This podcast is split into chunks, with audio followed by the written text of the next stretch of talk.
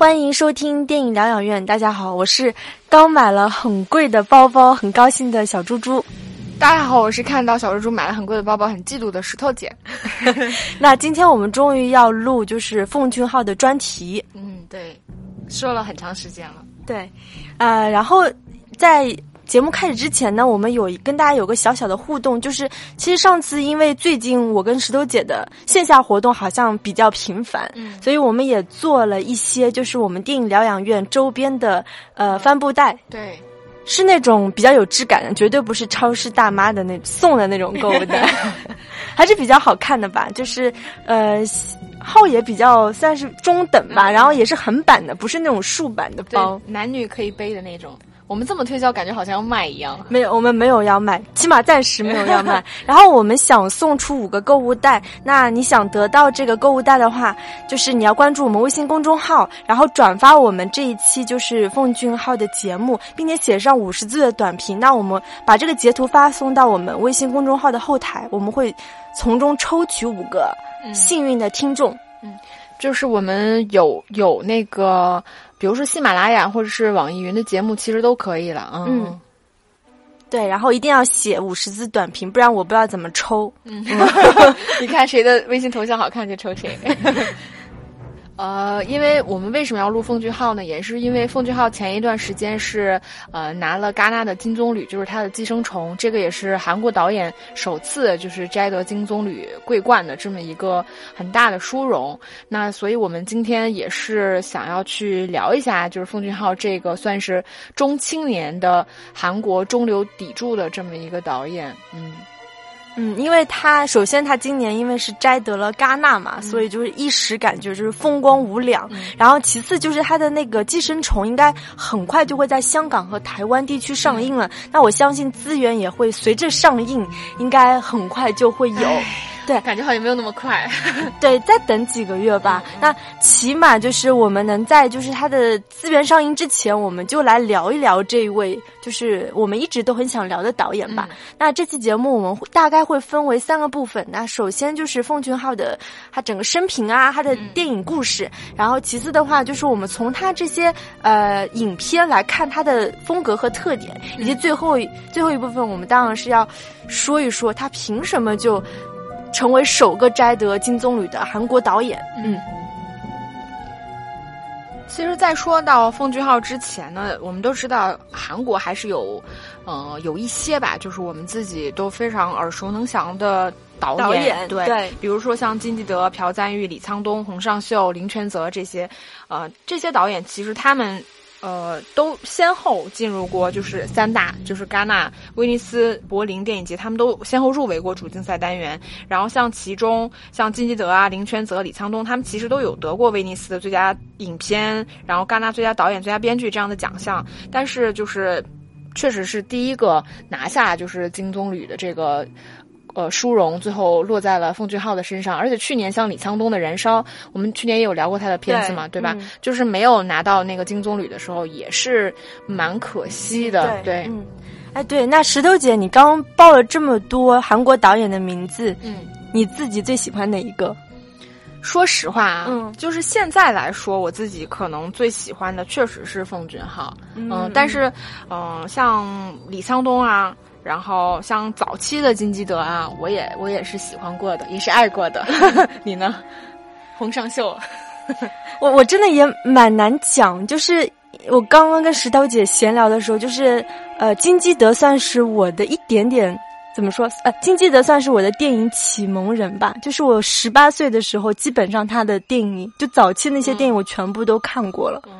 嗯，所以对我印象还蛮蛮深刻的。但是我其实。个人又觉得气质就是纯从我个人的审美来看的话，我是很喜欢洪尚秀的。嗯，一猜就是毫无悬念。那我们现在聊一下，就是奉俊昊他自己的一个人生的生平吧。嗯，首先就是我们都知道，奉俊昊他在刚我们说的这长串导演名字当中，他算是很年轻的，对吧？因为他相哎对，相对来说，他是一九六九年出生在大邱，处女座的导演。嗯，然后。他在中学时期就已经打算，就是一定以后要是拍电影为生的嘛。他的父亲是一个平面设计师，然后他的外祖父呢是一个著名的作家。他的外祖父应该翻译成朴泰云。对，他的外祖父就是是以小说家叫卜国的生活中的一日而闻名的一个作家吧。然后奉俊昊他的哥哥呢是俊秀啊，俊秀是现在首尔国立大学的一个英国文学的一个教授。他的姐姐呢是一个时装设计师，就是你可以看出他整个家族应该是一个比较比较殷实，然后是很有文化文化底子的这样的一个家庭。嗯。就是我觉得从他的家庭来看，就是奉俊昊的电影吧，我觉得他的电影里面其实是比较少见到，就是韩国影人那种在电影里面常见到的那种局促感。我觉得他这个部分是比较。嗯，少的，而且他的电影相对来说是比较温和且带有一定中庸色彩的，我觉得还是比较明显的。那他虽然对电影充满热情呢，但是因为他父母不同意，所以他大学呢其实是在延世大学学的社会学，嗯，但是参加了一个电影俱乐部，嗯，但是他后来就是。呃，研究生他其实是进入韩国电影学院学习，所以他也算是科班出身的一个导演。那他的第一个短片就是叫《白色人》，那后来也指导过，就是短片啊，是像《镜头里的记忆》啊，《支离破碎》，并且就是他研究生毕业之后，他其实有一段时间就是片场里什么都干，什么照明啊、摄影啊、场记等等。那我们知道，就是韩国电影的算是第一次振兴的浪潮，应该是在两千年左右这个时期。其实就是那个《太极旗飘扬》姜帝圭的，嗯，那个算是正式打开了整个韩国商业电影的一个大门吧，嗯。那就是因为这个政治经济上的种种变化，那使得就是当时韩国国内的这种大众文化进入了一个全盛时期。那这时候的导演们也都就是不约而同的把这些他的镜头的焦点对。对准于像这些什么南北分裂呀，然后战争记呀、民主运动等等这些主题。那我们知道，就一九九九年，就全球，呃，票房大热的《泰坦尼克号》，在韩国呢却被一部本土的片子叫《生死蝶变》打败了。可以看出，就是整个韩国人的观影品味，就是真的是喜欢看这种民族很格局很大的这些大电影。嗯，也是姜帝圭导演的。嗯，所以姜帝圭确实。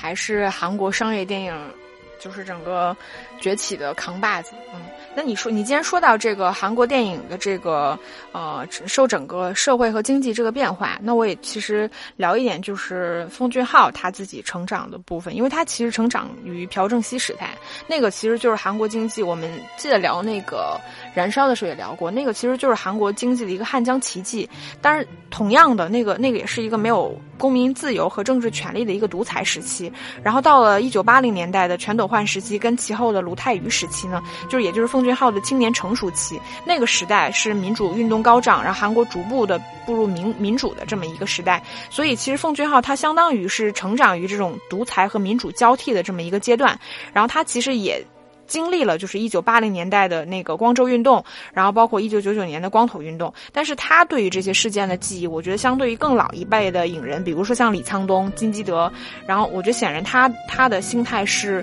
平和许多的，嗯。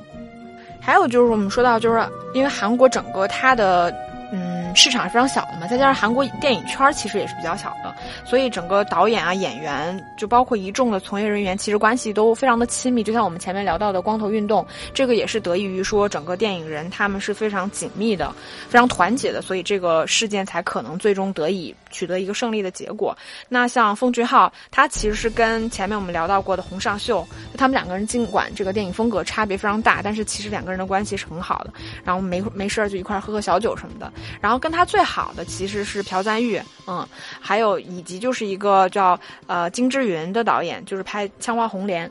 这个是原来的一个惊悚片。他们三个人其实是非常非常熟的，包括他们三个人其实也是先后有进军过好莱坞，嗯，他们的默契，我觉得可能还体现在说就是这种志同道合的默契。就比如说一块喝酒的时候，可能互相看不上，互相瞧不起，但事实上就是真正等到要拍戏的时候。都会给予彼此非常非常大的支持，包括我们比较明显，就我们后面会聊到的《雪国列车》。嗯，那我们现在就大概的梳理一下它整个七部长篇吧。嗯嗯，那两千年的时候呢，他的第一部就是长篇处女作《绑架门头狗》就上映了。其实当时在韩国国内的票房并不好，然后我听说，呃，奉俊昊他自己本身也不是很喜欢这部片子，对吧？但是呢，当时他也参加了那个西班牙那个圣塞巴斯蒂安的电影节嘛，然后又去了圣丹斯，又去了香港，所以就是他从那时候开始就已经慢慢的在建立他这种国际口碑。虽然在国内呃。票房不好，但是因为它向海外地区销售了嘛，所以也算是帮助这个片达到了一个收支的平衡点。嗯，因为我我我我看到的也是，就是奉俊昊，据说他当时首映去看这个片子的时候，看到一半就真的看看不下去了，觉得不堪入目，然后就已经逃跑了。然后甚至他当时就觉得说，因为这个片子，他简直觉得断送了自己的电影生涯。我觉得这个跟韩国的。呃，民族性有一点点关联，但我们不要拔高它。但我觉得可能其实跟韩国整个电影市场的这个呃竞争激烈，我觉得其实有很大关系的。因为你知道，在韩国是一部电影拍不好，可能整个公司就倒了。它其实是压力大到这种程度。那所以从我们自己来看，比如说我我们几年前去看这个片子的时候，其实我我当时第一个观感肯定是说，呃，一个导演的处女作就长篇处女作达到这种高度，其实你看得到它是有很。很深的东西在的，嗯，只是说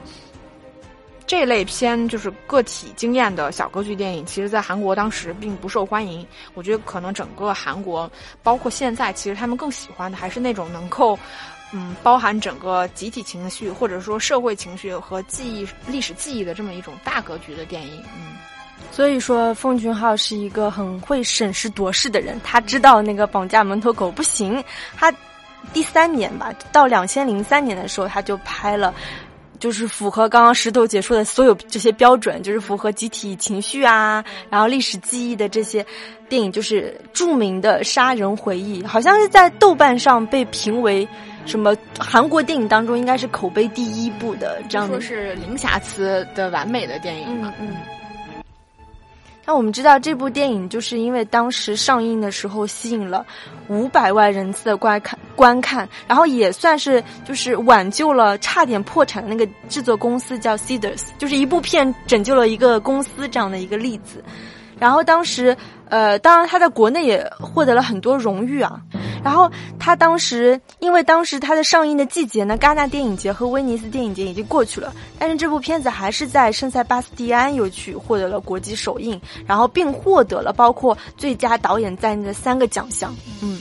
然后这部电影在法国、美国，呃，这些海外发行的时候也获得了就是特别强烈的反响。嗯。其实我觉得好多韩国电影、韩国导演的电影，其实像奉俊昊这种，我们都可以把它用作一个我们中国会用到的词汇。词汇其实就是伤痕电影。嗯，所以这个电影我觉得还是挺明显的。尽管它是包裹了一个这种政治、然后惊悚、然后呃犯罪这么一个外壳，但其实说到底，它可能是一个时代伤痕，对吧？所以，嗯，这个电影呢。我觉得它更多的是一一代人，就是对于八十年代整个压抑的那种社会氛围的一种集体记忆。我觉得这个其实也算是奉俊昊一个风格确立的一个电影吧。嗯，那他的第三部长片呢，就是两千零六年上映的《汉江怪物》，那可以说是打破了韩国电影史上很多卖座的这个记录吧。嗯，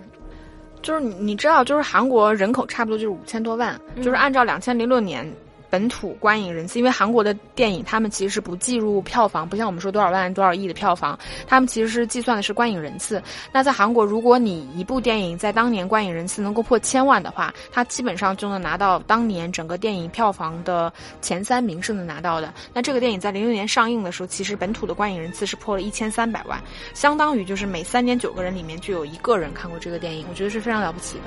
嗯，这个基数覆盖一下就是。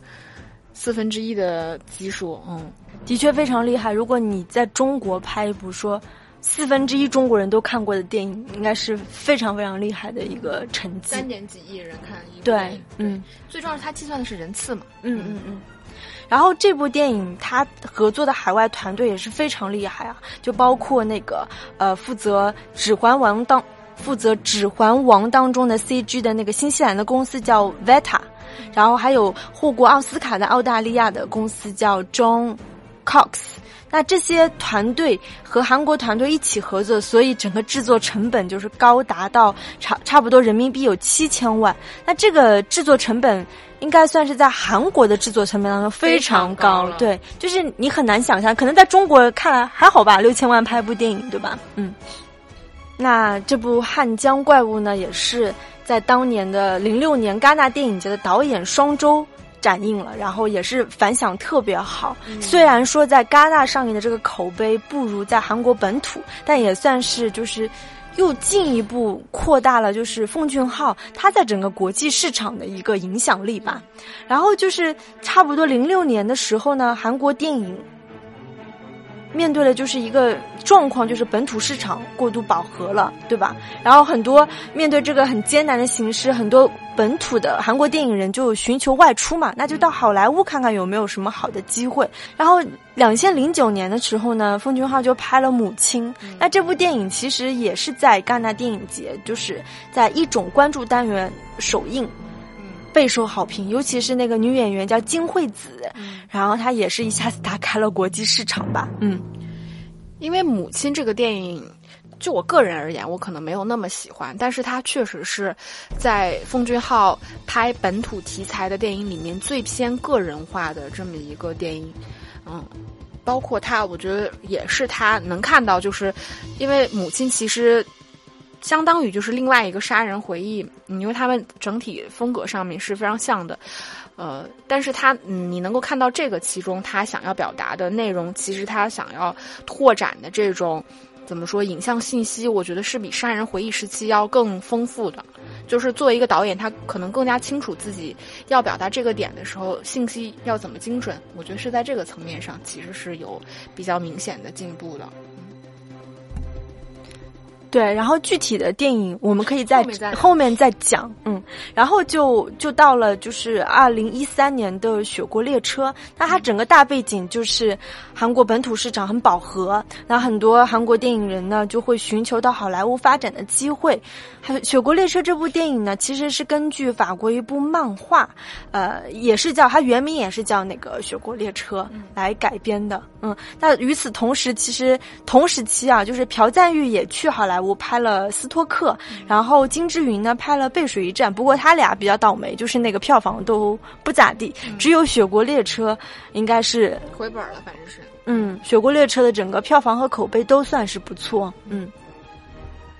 其实你说到两千零六年，就是韩国。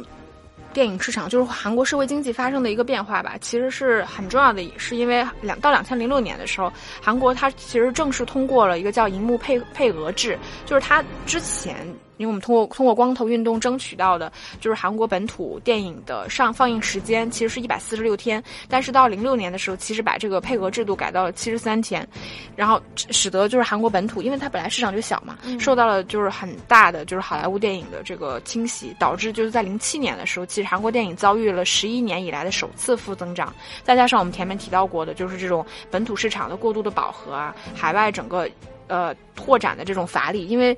我们那段时间其实韩国电影在国际市场上确实是吃不开的，嗯，使得就是韩国电影其实是进入了一个低迷期，嗯，所以像你我们在整个节目最开始，其实你聊到过的奉俊昊确实是一个非常会审时度势的导演，我觉得他很懂得顺势而为，然后在这样的情况下去发现自己呃想要的一些新的在创作上或者说在制作上的一些新的东西，嗯。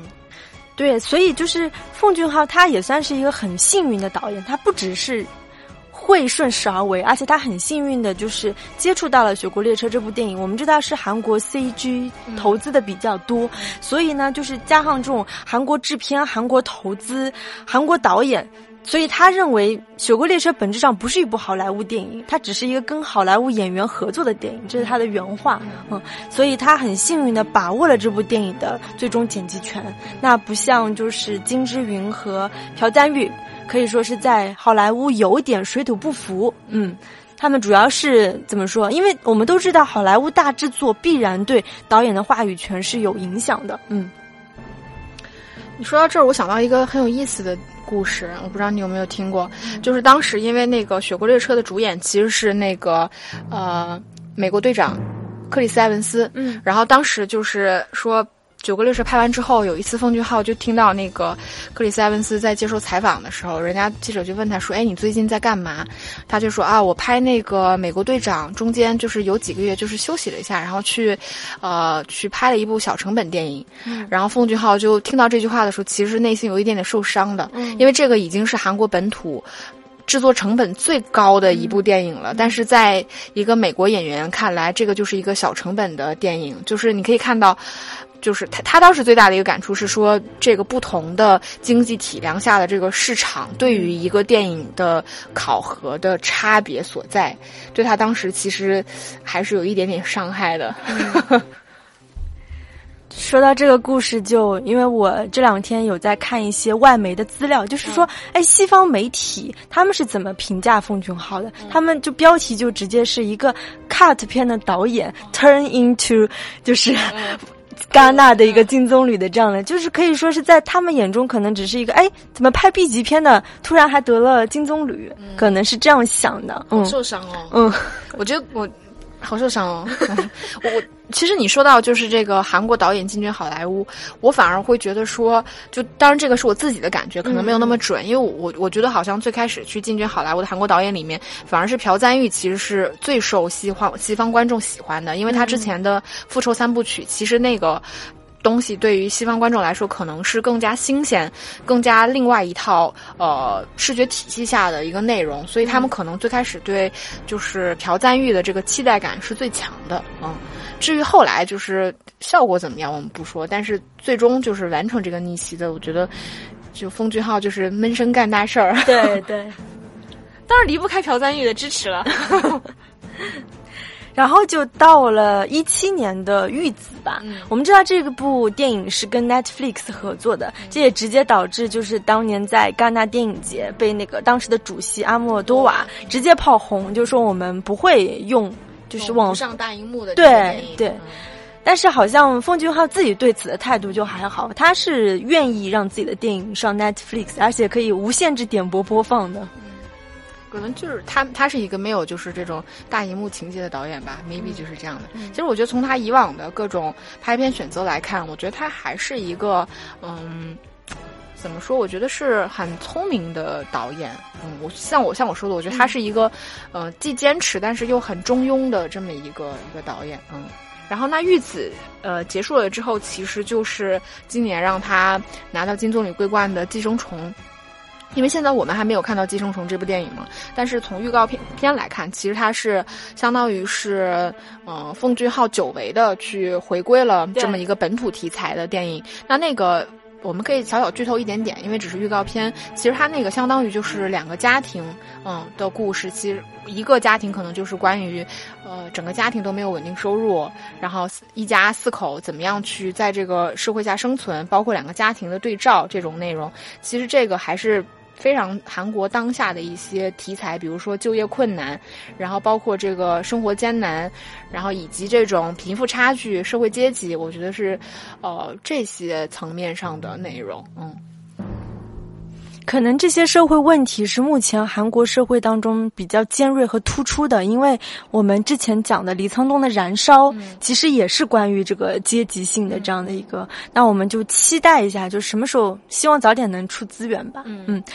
反正我我觉得应该是真的还挺好看的。嗯。因为就是虽然我刚刚说外媒西方媒体说啊，它是个 cut 片导，但是大家对那个寄生虫的评价都一致的非常高。对对对，真的是非常高。那我们现在就呃一步一步吧，嗯嗯，然后就大概的聊一下从奉俊昊这些作品当中看他的风格和特点。嗯，那我们就从那个两千年的《绑架门口狗》开始。嗯，因为其实我们看那个《绑架门口狗》，我相信。大多数的观众可能并不是真的按照时间顺序说，先看奉俊昊的电影，先从他的处女作开始看。我觉得可能不太会是这样，可能大多数的观众。也不能说大多数吧，肯定有很一部分观众是跟我的看片顺序是一样。我们其实都是从《杀人回忆》开始看的，看《杀人回忆》，然后看《汉江怪物》，对《汉江怪物》，然后可能你喜欢这个导演，你再回头去看他的就是长篇处女作的时候，其实我跟这个片是在几年前看的。我第一次看的时候印象还蛮深的，因为一个是说他跟我后面认知的奉俊昊的电影在整个风格上面确实有很大的差别，再有就是那个片子，我觉得作为一个导演的呃处女作来看，长篇处女作来看的话，其实你确实能看到这种才华横溢的感觉，因为那个片子的格局其实非常非常小。嗯，这个尽管我们后面说这个是奉俊昊认为他整个电影失利的一个原因，然后包括他的整个故事其实都是集中在一个小区，那其实就围绕着几个简单的人物以以及几只狗，然后展开的这么一个偏嗯社会底层的以及不如意的这么一个人物。而这个电影里面的男主角，他其实有点像是奉俊昊自己，就是正处于一种社会跟家庭对男男性权威认可的那种缺失里面。包括狗，其实在这个，它相当是有一个有点现实的那种物化表现，从就是藏狗啊、扔狗啊、养狗啊到寻狗，就是一个人在这种环境的这种置换里面，达到的一种身份置换。然后以及就是这个电影里面不是有那个呃朴斗娜叫什么斗娜着？什么斗奈啊啊，以及这个电影里面那个朴斗奈，她主演的那个就是呃一个热血的女公务员。其实她所谓的救狗，那所谓的那种热血，最终的目的其实都是为了上电视，为了唤起一种存在感。我觉得这个就是是当时社会的一种很荒诞性跟男性的这种无力感。我觉得至少在第一部处女座里面，我觉得能拍到这种。深度跟它的完整性，我觉得是非常难得的。那以及这个电影里面，其实好几个演员都是后来奉俊昊电影里面持续会运用到的演员，就是那个比如说那个老头啊，或者是朴斗娜啊。嗯，我们之前刚刚也有讲过，就是《绑架门口狗》的票房不是不好嘛，因为它过于私人化。的一个个体的一个经验，所以他很快就转向了这个风口，他就去拍了二零零三年的《杀人回忆》嘛。嗯，《杀人回忆》你可以看得出他的，应该说是奠定了他很很大的一个风格，就是把握这种历史的脉搏和这种集体的情绪嘛。嗯，就是。我我反正当年第一次看《杀人回忆》的时候啊，其实我是没有 get 到说，就是为什么这个电影大家吹的那么牛。我我真的第一次没有没有没有感受到，然后我我觉得我是第二次看的时候，就是后来是因为开始学了一点韩语，嗯，就是你可能更能 get 到说，就是这种本土题材的电影，当他们有一些口头的语言，嗯，包括一种就是行为习惯上的那种东西，我觉得是看这个电影更有乐趣的一点。所以后来就是奉俊昊在那个《寄生虫》。要上映的时候，他也说过，他说可能就是这个电影在别的国家的观众看来，可能会比韩国的观众看少了一些乐趣感。我觉得其实是有这部分的原因在的。嗯，我不知道你自己，呃，喜欢《杀人回忆》吗？我还挺喜欢的，嗯，但是就是也确实不是我喜，但是不是我最喜欢的那你最喜欢什么？他的电影。我觉得是《雪国列车》哦，嗯嗯，那之后我们再会讲的时候会讲到。那你都不 Q 一下我最喜欢的电影是什么吗？我就想问呢。那石头姐，你你最喜欢的电影不会就是这部吧？哦不，我最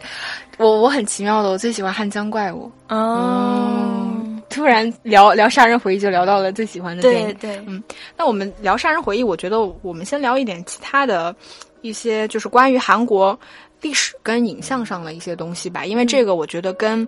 呃，很多韩国的男性导演，嗯，就是性别性比较强的那种导演，他们的影像我觉得是有一点点关联性的。因为我们都知道韩国的历史，它其实就是一段一直就没有消停过的一段历史，就是不停的被别人欺凌的这么一段历史。所以，韩国相较于其他民族而言，他们是有一些更加激烈跟极端的一种。情绪在的，嗯，就是包括他们时至今日也是，就是韩国的这个整个自杀率，其实在世界都是非常高的。包括他们就动不动就是示威游行啊这种，以及我们都知道韩国人的自尊心就是特别敏感，大韩民族怎样怎样的这种。我觉得这当然这些特质更多的是出现在了男性的身上，以至于就是说这种国家受辱啊、社会压抑啊，使得就是男性其实在很长时间。以来，他们在社会生活的这种不如意，跟维持这种家庭的父权夫权的这种尴尬的夹缝里，就是有一股那种愤怒和压抑，其实他们是无法发泄的。我们可以想象，因为毕竟就是国家打仗了，需要男性去这种。就是，呃，家里需要养养家赚钱，就是也其实是男性去，所以包括男性在职场上，他们其实面临的压力，因为可能那个时候女性没有那么多的在职场上面，其实男性的这种自我认同感是或者说自我实现是非常难的，他们其实处在一种不被认可的焦虑感里面。那这种其实作为男性的权威。嗯，受到威胁之后，我觉得那种内外的焦虑，其实促使了韩国影像上、荧幕上其实是有很明显的性因素的存在的。这个在奉俊昊电影里面，其实最直接的就是杀人回忆和母亲。嗯，但是我我们可以看到，不不只是奉俊昊，我觉得很多就是韩国电影，我们看到的就是这种女性角色，它大多数都是一种扭曲的、偏物化的，就是一种男性视角下的女性，她们更多的是一种逆来顺受的那种不失欲的载体。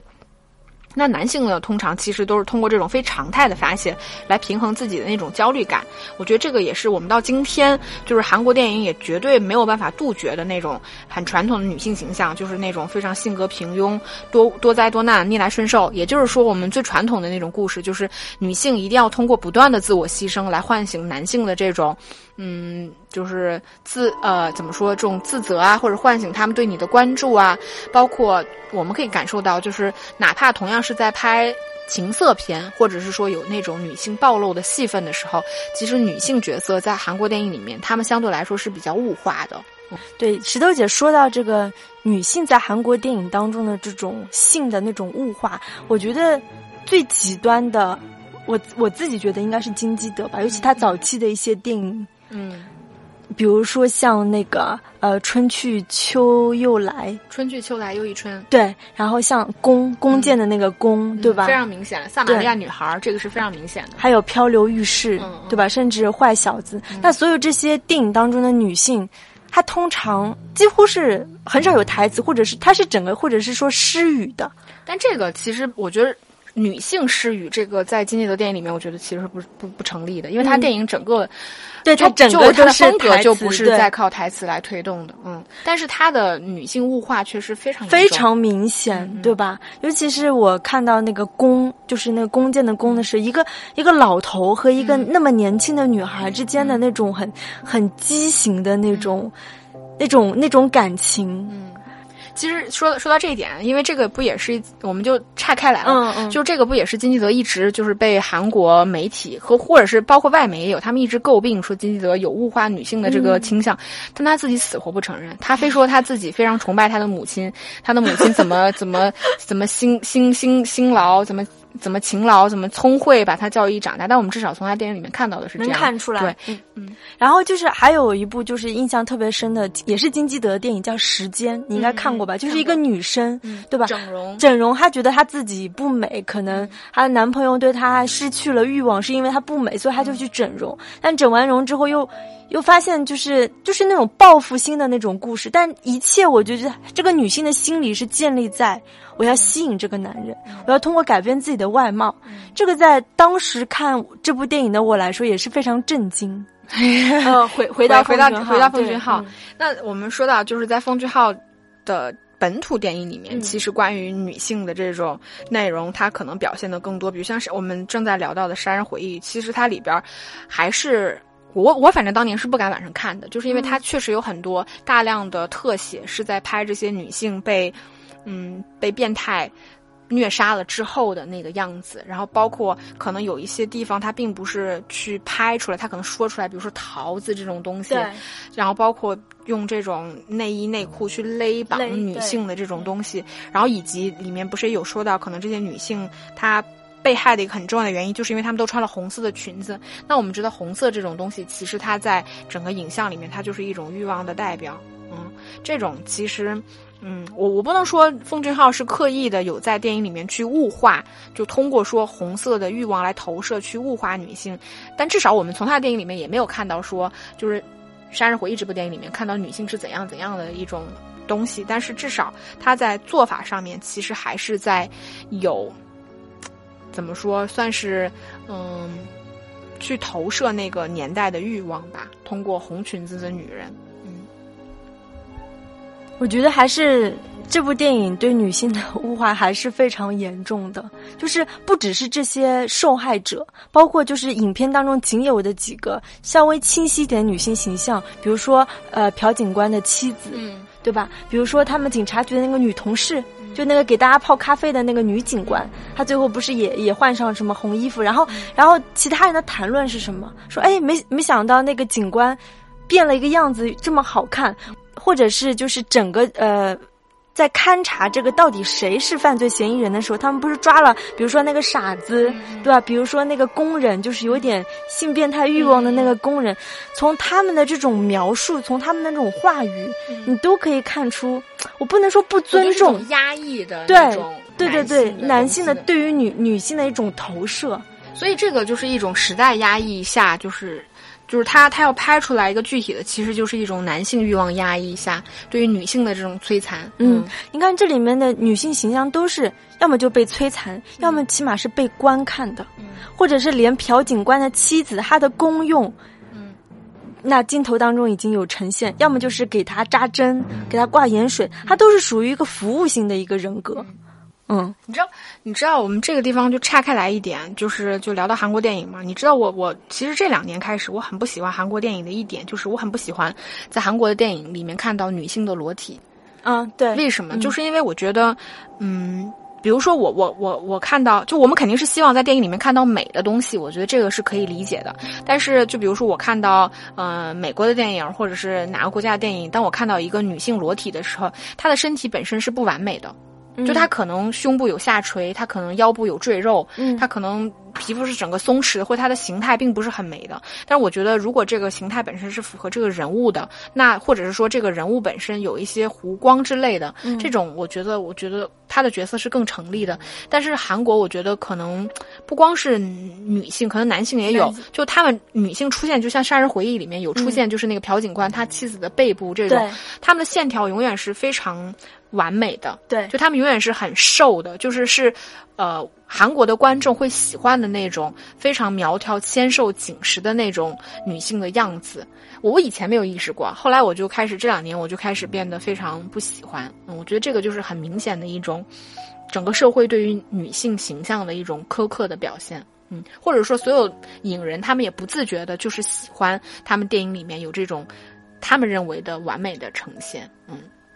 这种这种倾向其实也可以追溯到那个韩国电影第一次在国际市场就是大放异彩的《春香传》开始，嗯，对吧？嗯，已经是有这种对女性形象这种苛求的形象了，嗯。